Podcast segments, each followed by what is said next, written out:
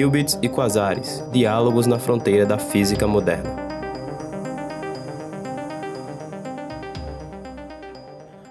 Olá, bem-vindos a mais uma edição do podcast do Instituto Internacional de Física da Universidade Federal do Rio Grande do Norte. Meu nome é Ciro Lucas Souza, a comunicação do Instituto Internacional de Física. Hoje a gente recebe aqui o professor José Onchik, professor da Rice University nos Estados Unidos, onde desenvolve pesquisas em biofísica molecular e é responsável pela hipótese do desdobramento de funil em proteínas. Sua carreira acadêmica teve início na Universidade de São Paulo e ele fez seu doutorado na California Institute of Technology, Caltech, e o seu pós-doutorado pela Universidade de Santa Bárbara, na Califórnia. O professor Nushik é membro da Sociedade Americana de Física, da Academia Americana de Artes e Ciências e das Academias Nacionais de Ciências dos Estados Unidos e do Brasil. Professor, seja bem-vindo. Obrigado pela sua participação hoje aqui no nosso podcast. É um prazer estar visitando o Instituto aqui. Hoje também conosco estão os professores do Instituto Internacional de Física, Rodrigo Pereira, Ricardo Sturani, Rafael Chaves e Dmitry Monikov. Professor, o senhor está hoje aqui também participando de um evento que relaciona biologia e física. Eu queria perguntar como é que surgiu o seu interesse em trabalhar com biofísica? Olha, o meu interesse vem desde a minha época da graduação, quando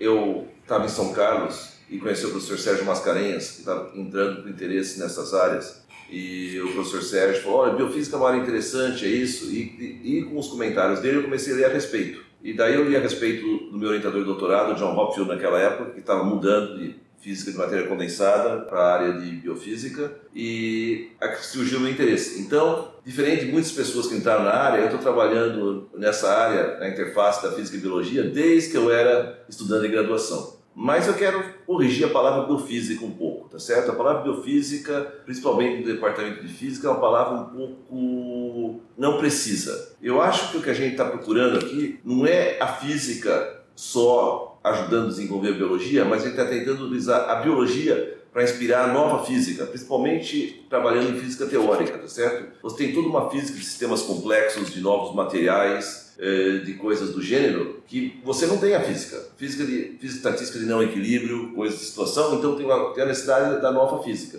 Tanto que o nosso centro na Rice University, que é o Center for Theoretical Biological Physics, é um dos Physics Frontier Center da NSF, apoiado pela divisão de física. Ele também ganha dinheiro da divisão de biologia, mas é um dos centros de fronteira nessa área. Então, num instituto que nem esse, é bom lembrar que não é só a física está feita, agora vamos fazer aplicação em biologia. Olhando a biologia, todos os sistemas, todas as novas formas de estado de matéria que você observa, a parte que você tem materiais ativos, a parte que você tem materiais inteligentes que fazem decisão, a gente não tem um modelo físico para lidar com isso. Então aqui é, é um, realmente uma challenge para os físicos teóricos, como que eles vão lidar com sistemas altamente fora de equilíbrio e como que a gente faz com a gente sistemas complexos. Então ao mesmo tempo que vai ter um grande progresso na biologia que a gente está vendo atualmente, tá certo? Um grande desenvolvimento, eu acho que vai ter um grande progresso na física e em outras áreas que estão surgindo, e principalmente na física teórica, porque a biologia não tem uma tradição teórica, mas agora, com esses sistemas virando mais e mais complexos, eles necessitam de uma formação teórica, a pergunta é quem que vai tomar esse espaço? Eu acho que os físicos deviam tomar esse espaço. É por isso que nós estamos trabalhando. Mas os físicos estão atentos a isso? Eles estão compreendendo isso já? Eu acho que estão compreendendo bastante.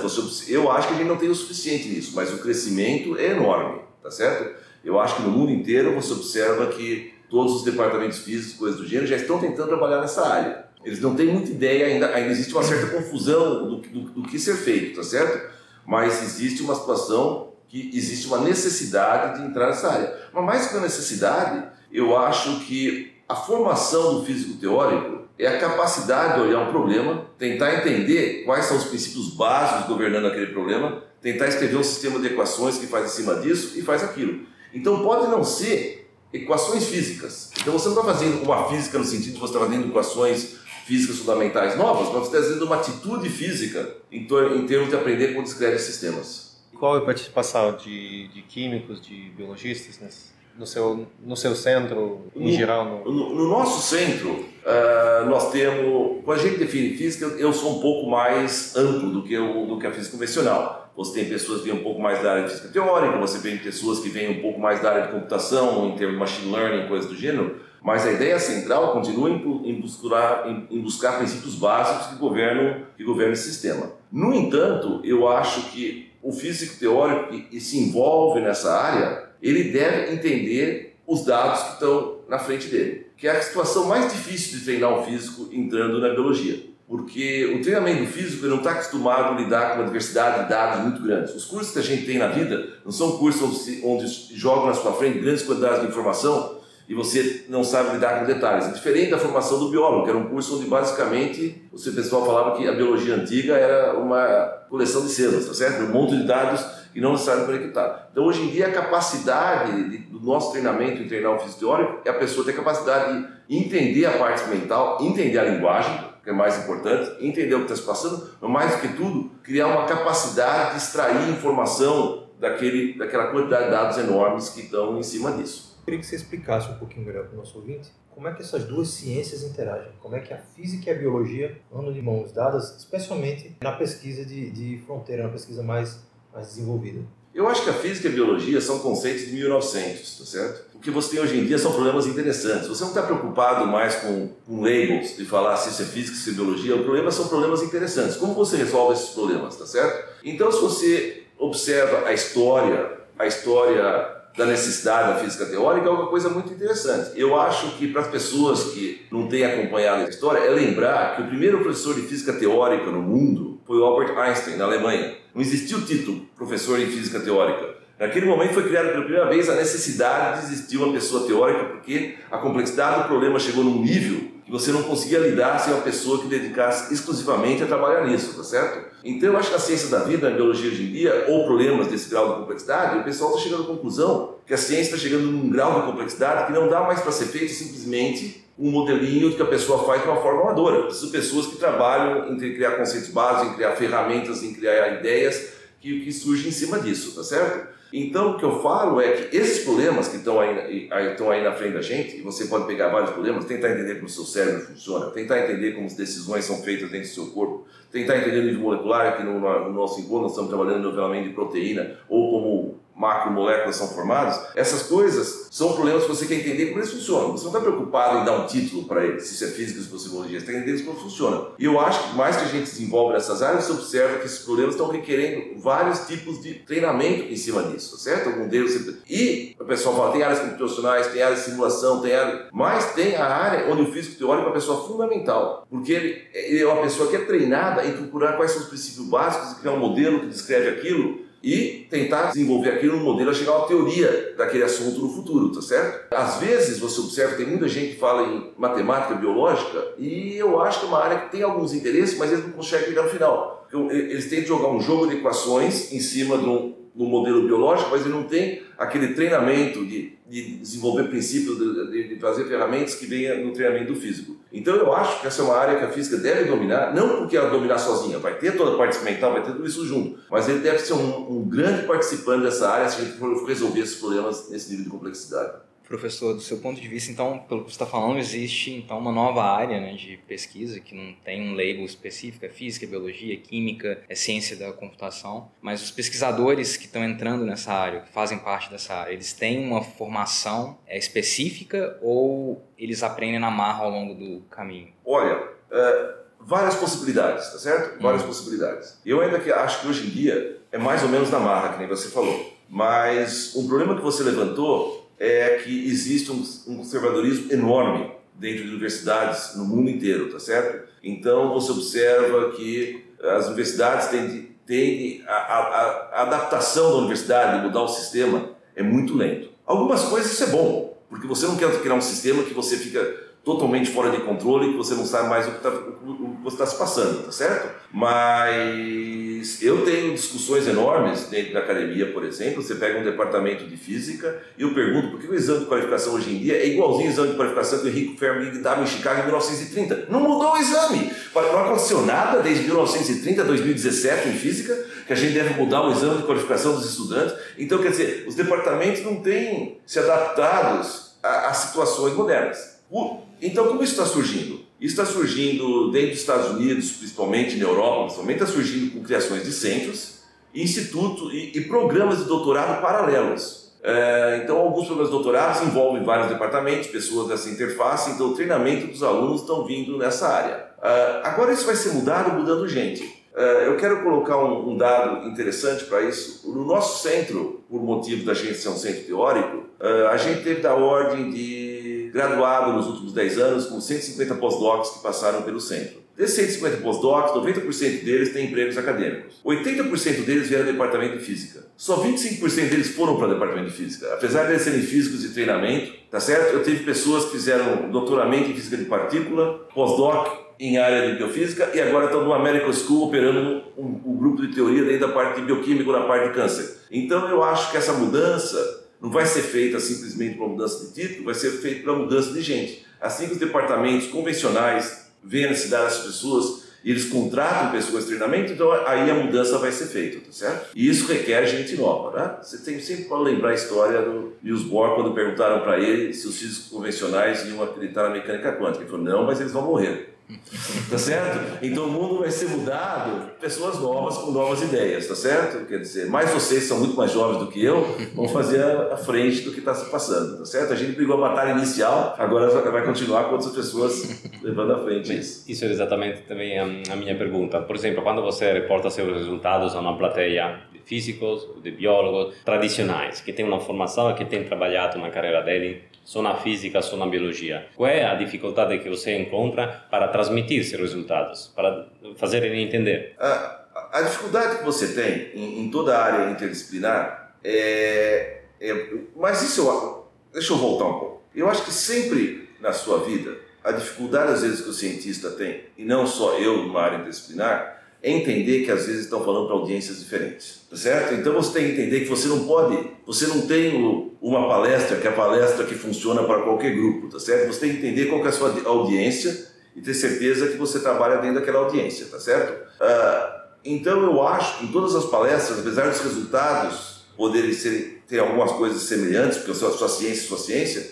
você deve botar alguma coisa que atraia aquela plateia onde está sendo feito. Se eu tenho um grupo experimental em protein folding, por exemplo, eu tenho que mostrar para eles que tem um modelo que, que ajuda eles a entender os dados que eles estão medindo a vida toda, tá certo? Se eu tenho um grupo de física teórico, eu posso mostrar que tem, uma, tem problemas em física e estatística que não foram resolvidos ainda, tem muita coisa para ser feita naquela área. Se eles entrarem naquela área, eles podem ter um efeito nos experimentos, tá certo? Mas o que é mais interessante é que às vezes as plateias gostam de entender um pouco da outra área, porque eles não entendem. Então, se você conseguir falar, olha, isso é o que os físicos fazem, porque às vezes não entenderam isso. Então, às vezes você tem que também tentar educar eles nessas áreas. Mas é uma grande dificuldade, tá certo? Em toda área que você muda, toda área que você faz, você sai do establishment, tá certo? Se você não tem um clube, é difícil de jogar, tá certo? Então você tem que começar a tentar criar um clube. Então tem uma dificuldade extra. Mas ao mesmo tempo tem um grande atrativo que vem com isso, tá certo? Quando a gente começou, eu lembro que em 1995 tem uma fundação nos Estados Unidos, o Boros Fund,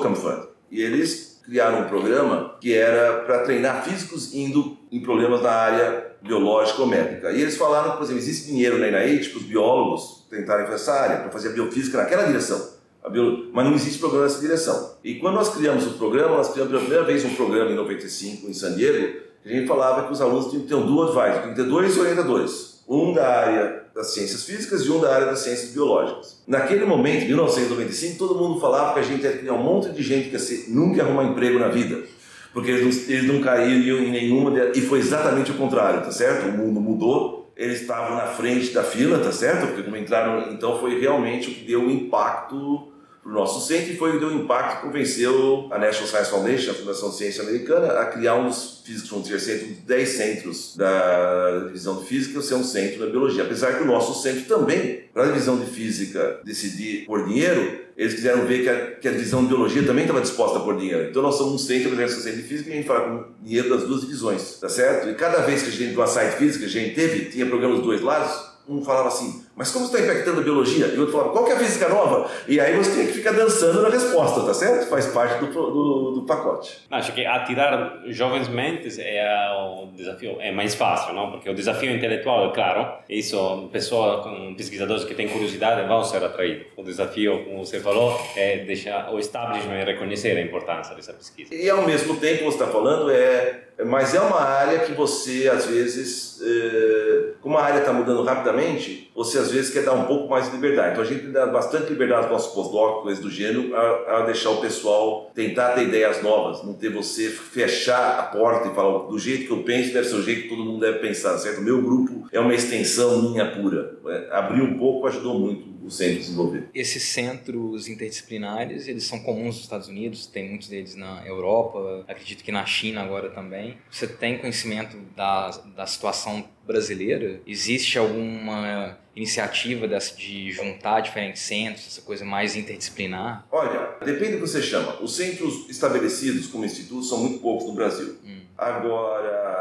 nos CEPIDs da FAPESP, existe pelo menos 30% deles são bem interdisciplinares, tá certo? Quer dizer, os CEPIDs estão surgindo nessa área, tá certo? A minha crítica ao CEPID hoje em dia não era nem as áreas que eles escolheram, é a maneira que você permitiu um pouco mais que o pessoal jovem tenha mais liderança. Eu ainda acho que ele é um pouco hierárquico demais para o meu gosto, tá certo? Mas eu acho que eles têm tentado trabalhar nessa área interdisciplinar. É uma área que, pelo menos, é que é o que eu conheço, tá certo? Uh, quando teve. Mas, mas na sua impressão, então, existe esse. Essa... Existe isso, mas ainda não existe um tanto, por causa que normalmente o centro interdisciplinar eh, para você funcionar é uma área que requer ainda um pouco mais de tempo. É difícil você criar um centro disciplinar com um projeto de um ano ou dois anos, tá certo? Mas aliás, esse é um problema central dentro do Brasil. De novo, o CEPID tentou resolver esse problema criando centros de maior extensão, tá certo? O bom problema de criar qualquer área, eu não acho nem que a disciplinar é uma área nova, é você criar financiamento em tempos muito curtos, tá certo? Então, às vezes, as pessoas ficam fazendo coisas muito mais incrementais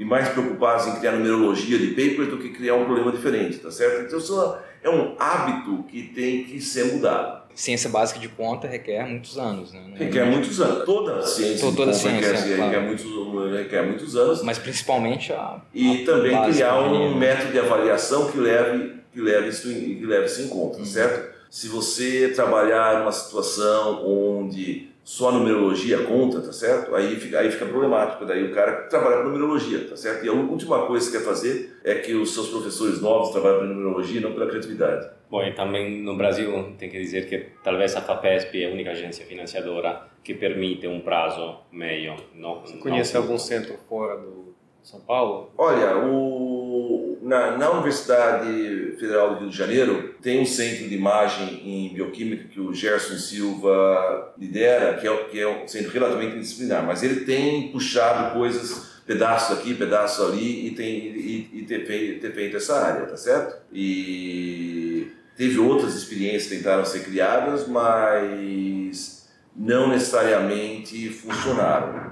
Uh, outro perigo é você criar um centro que depende só de uma pessoa, tá certo? Você pega uma pessoa e fala, esse é um centro de uma pessoa. Isso é uma, é uma experiência perigosa. Sempre deve ter alternativas para isso ser criado. Mas eu acho que existe a tendência de ser feito, feito isso. Aliás, há 5, 6 anos atrás, existe uma tendência grande nessa direção. A USP, a tendência de direção, a federal, teve daí ver essa crise imensa e tudo foi congelado, tá certo? Então foi realmente uh, aquela situação crítica que se descobre quão duro é construir alguma coisa e quão fácil é destruir. Segundo a lei termodinâmica, sempre funciona. Professor, eu queria perguntar sobre o seu trabalho específico sobre enovelamento de proteínas pode explicar para a gente o que, que, é isso e qual é o problema? Bom, o problema do nivelamento de proteína é uma área que eu comecei quando virei professor assistente, tá certo? Quando eu fiz doutorado, eu trabalhava em tunelamento de proteína, tunelamento de proteína, mas quando virei professor assistente, eu trabalhava num problema diferente. Então, o, o problema virou um problema interessante por causa que a pergunta que o pessoal observava, teve o prêmio Nobel do ano 75, ele demonstrou que uma proteína era capaz de se enovelar sozinha. Se eu pegasse uma proteína e pusesse em diluição máxima num tubo de ensaio, em condições fisiológicas, ela conseguia atingir a estrutura dimensional sozinha. Então tinha esse mecanismo de automontagem, como que isso, como que isso era feito, tá certo? Uh, e o interessante que vem em, em, relação a isso é saber que então o problema que se criava no passado tinha o problema de estrutura de proteínas que era como que você, dado uma sequência, descobre qual é a estrutura tridimensional da proteína. Quando a gente veio da área de física, a gente fez uma pergunta, falou, mas essa pergunta não é a pergunta mais difícil que existe. Porque se eu te der uma, uma sequência de aminoácidos, tá certo? Que no fundo, para quem não sabe é uma proteína, você pode imaginar que a proteína seja um colar de pérola quebrado, tá certo? Um colar de pérola, onde você tem um certo número de pérolas e as pérolas vão ter 20 cores. Aí você pode falar que tem diferentes atrações entre pérolas. Se quiser fazer mais simples, você pode imaginar que é um colar de pérolas só de duas cores, brancas e pretas, e as brancas se atraem, as pretas se atraem, e as brancas e pretas se repetem. E com isso, e você faz em cadeia dessa maneira, você consegue ter estruturas dimensionais. Nós chegamos, e a pergunta que nós chegamos é a seguinte, por que, que algumas sequências são capazes de novelar e algumas outras não são? Tá certo? Então a pergunta em termos de física de polímeros é o que diferenciava uma sequência de aminoácidos, que é uma proteína, uma sequência de aminoácidos que ficava um, um heteropolímero aleatório, random heteropower, um heteropolímero aleatório. E essa foi a pergunta que a gente chegou e criou. Aí a gente demonstrou que, basicamente, que para você nivelar a proteína nesse estado, você tem que ter um sistema que não só tem um mínimo onde atrai a estrutura que você está procurando, aquela estrutura de mais baixa energia, aquilo, mas todas as estruturas que você está competindo contra, você quer diminuir. Então é um projeto onde você está tentando facilitar ir para o estado que você quer e ao mesmo tempo dificultar ir para o estado que você está competindo contra. Isso faz um problema relativamente complicado e foi a área que a gente desenvolveu toda a ideia. A ideia do que a gente chama de nivelamento é você ter um mínimo que é onde, os, onde todos os dados têm que se organizar. Então a ideia que você tem, a ideia de falar com um sistema em física, você fala de frustração mínima, um sistema onde todas as interações locais tendem a se ajudar para ir para aquele estado. Então você tem uma cooperatividade em todas as interações para ir junto, de tal maneira que, mesmo que para outras estruturas tenham partes disso, elas vão ter o suficiente para competir com esse, porque esse tem todos os dados competindo. Então isso criou uma teoria, que a gente chama a teoria do, do funil de nivelamento, de frustração mínima, mas é um problema interessante que às vezes a tendência é o pessoal falar assim, no começo o pessoal fala assim, o que a gente tem que fazer é projetar uma sequência que tente pegar o máximo, minimizar a energia demais. Mas tem que tomar cuidado que às vezes quando o pessoal mudar a sequência para minimizar a energia do estado que você queria, você estava também minimizando energia de armadilhas que você está pedindo contra. Então, essa coisa feita ao mesmo tempo é muito, é, é muito difícil ser feito. Aliás, fazer um projeto disso é muito difícil. Tanto que a natureza nunca fez. A natureza selecionou.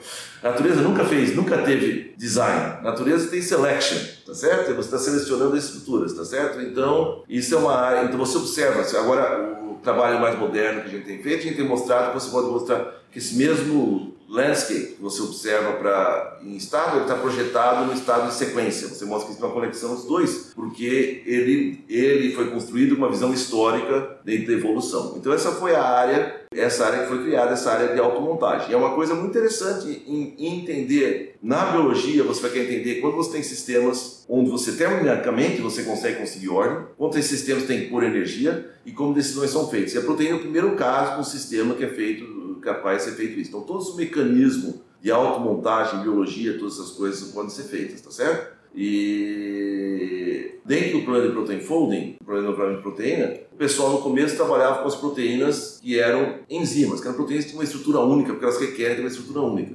Agora tem outras proteínas que estão trabalhando hoje em dia, onde elas têm que ter múltiplas estruturas. Uma proteína faz sinal, ela, ela, não vai ter uma única base de atração, ela tem que ter duas bases de atrações, você tem que ter capacidade de mudar entre elas. Então, tem dois mínimos como que eu mudo isso? Então, então a mesma ideia, todo o formalismo você criou de um lado está sendo agora transferido para outras áreas dentro desse problema. E dentro do que a gente fala, é tentar entender se existem alguns princípios básicos. A gente acha que o princípio básico de frustração mínima e de funil são princípios básicos que governam o enovelamento de proteínas. Por 15 anos, nós brigamos com os experimentais até que hoje em dia todos os livros textos mudaram os conceitos básicos de qual é o mecanismo de enovelamento de proteína. Então, essa é uma área onde você teve realmente uma participação muito grande, você trabalhando com experimentais e teóricos juntos, tentando trabalhar nessas áreas. Hoje em dia, a gente está mudando para outras áreas, tá certo? Eu acho que, na minha visão, o físico teórico não trabalha no único problema. Se você é um físico teórico, você ser capaz de trabalhar em vários problemas. Então, hoje em dia, nós estamos mudando em outras áreas, em, rede genética estocástica, tentava de modelagem em câncer, tentando trabalhar em, em, em, no enovelamento de cromatina, que é cair o seu genoma inteiro, tá certo? Que é um dos modelos, um dos problemas mais interessantes, você é um físico, tá certo?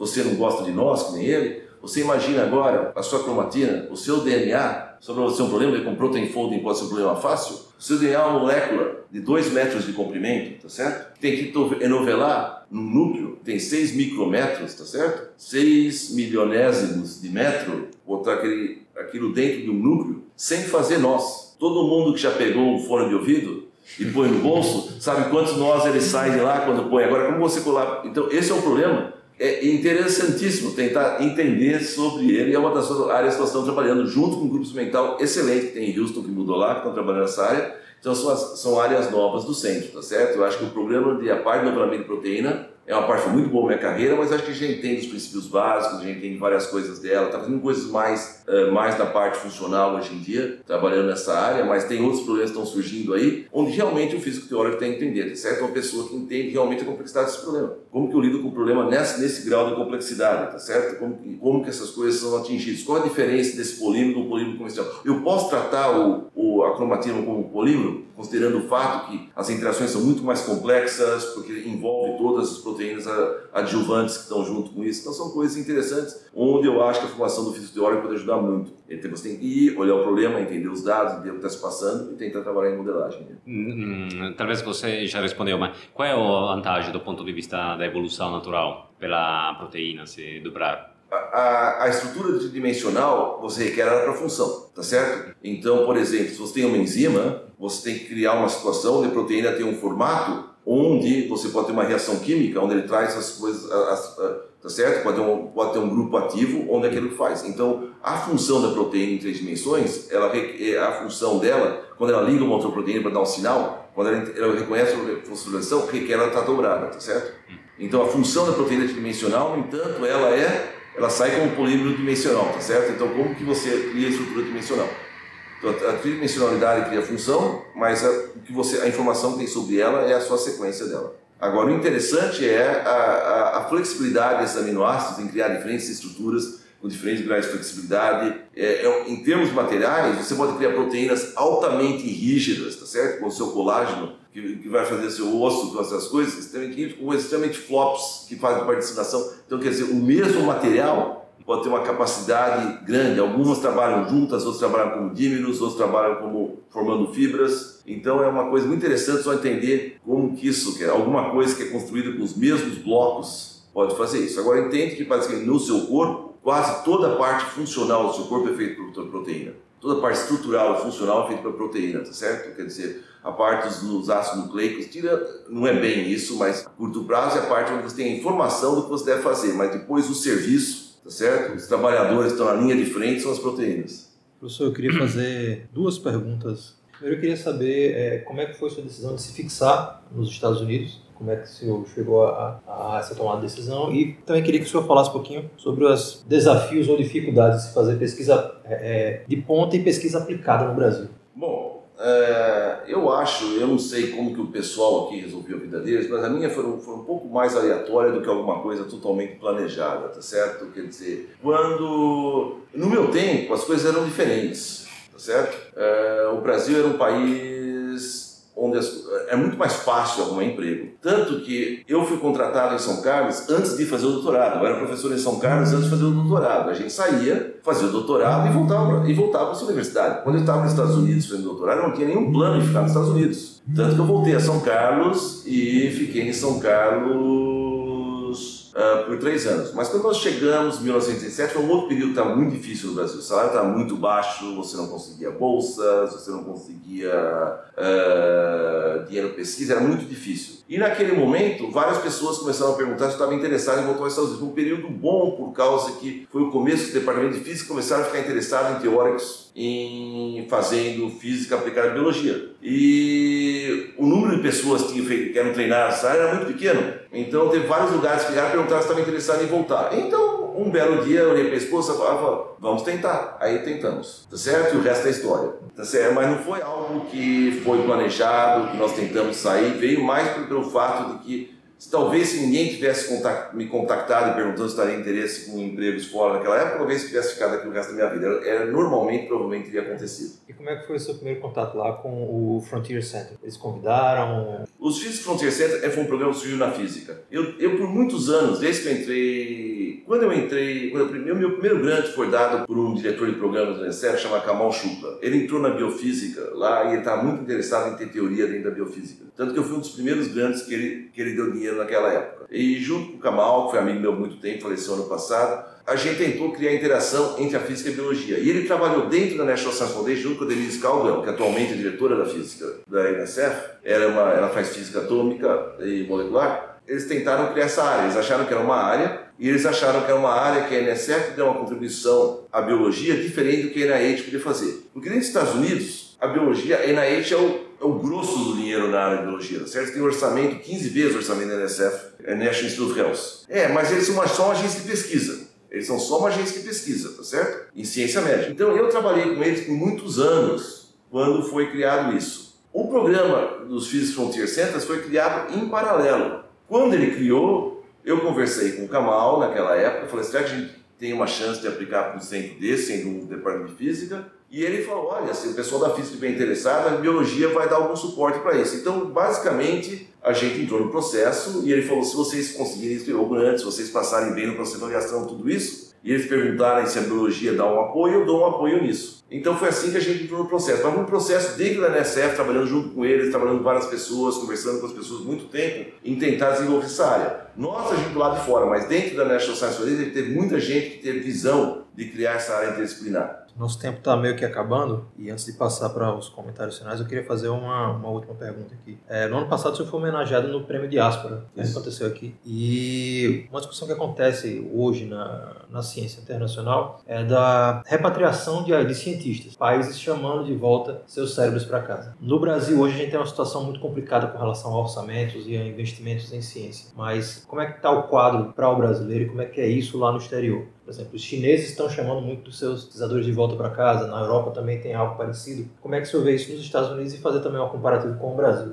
Bom, olha, o, o prêmio Diáspora é um prêmio muito interessante. É, ele foi criado com a ideia que você pode continuar, continuar a contribuir com o Brasil, mesmo sem ter voltado ao Brasil, tá certo? E nós temos grandes colaborações no Brasil. Por exemplo, só para dar um exemplo, nós temos um supercomputador, Gene Q, que é metade da ARGS, metade da USP, e a gente opera junto o computador, tá certo? Então, são várias coisas. Nós temos um conjunto de estudantes passando e trabalhando com várias agências de ciência, trabalhando com avaliação de projetos, tem várias colaborações científicas com vários grupos aqui, então tem muita coisa se passando.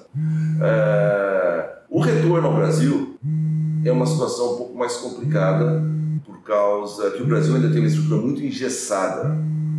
É... Como você traz uma pessoa de fora? Os chineses, como tudo é resolvido de cima para baixo, o pessoal que eles querem que retorne, eles retornam com situações especiais, com financiamento especial, com salário especial, eles não retornam dentro do, dentro do padrão, tá certo? Em princípio, uma pessoa para retornar ao Brasil tem que entrar com todo mundo, fazer concurso público, fazer então você não existe nenhuma outra maneira de uma pessoa ser feita. Então eu acho que o Brasil está pensando nisso. Existe alguma coisa para, como professor visitante, o pessoal passar um certo tempo aqui tá certo? Mas a parte de repatriar ainda é uma parte um pouco complicada, não porque é certo ou errado, mas porque ainda não foi criado um mecanismo de ser feito. Depois, você tem que ter uma ideia por que você quer repatriar, tá certo? Uh, eu sou uma pessoa que acredito piamente que você só deve contratar uma pessoa mais velha se existir um motivo muito bem estabelecido para ser feito isso, tá certo? Se a pessoa vai criar uma posição de liderança, criar um centro novo, fazer alguma coisa, tem sentido. Se for para fazer alguma só para ser um outro professor, contrata gente nova, certo? Então quer dizer, você não adianta você falar eu quero repatriar, mas sim você ter um programa por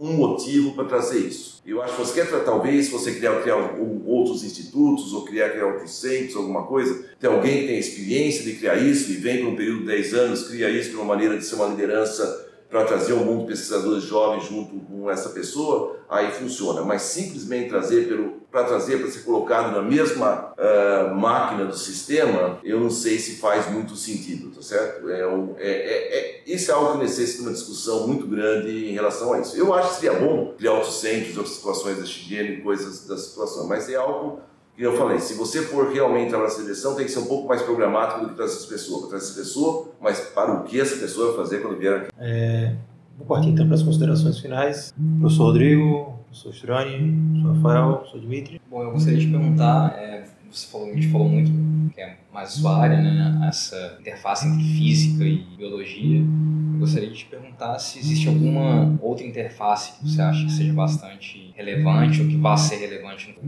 entre física e computação, computação e bom, sei. Eu acho que a gente pode chegar em várias outras áreas desse negócio. Você falou física computação, tipo caso, tá certo? Quer dizer, hoje em dia você tem desde a parte de qual o motivo de criar novas linguagens, dependendo dos problemas que você tem hoje em dia, tá certo? Quando você trabalha com machine learning, você consegue entender como isso funciona.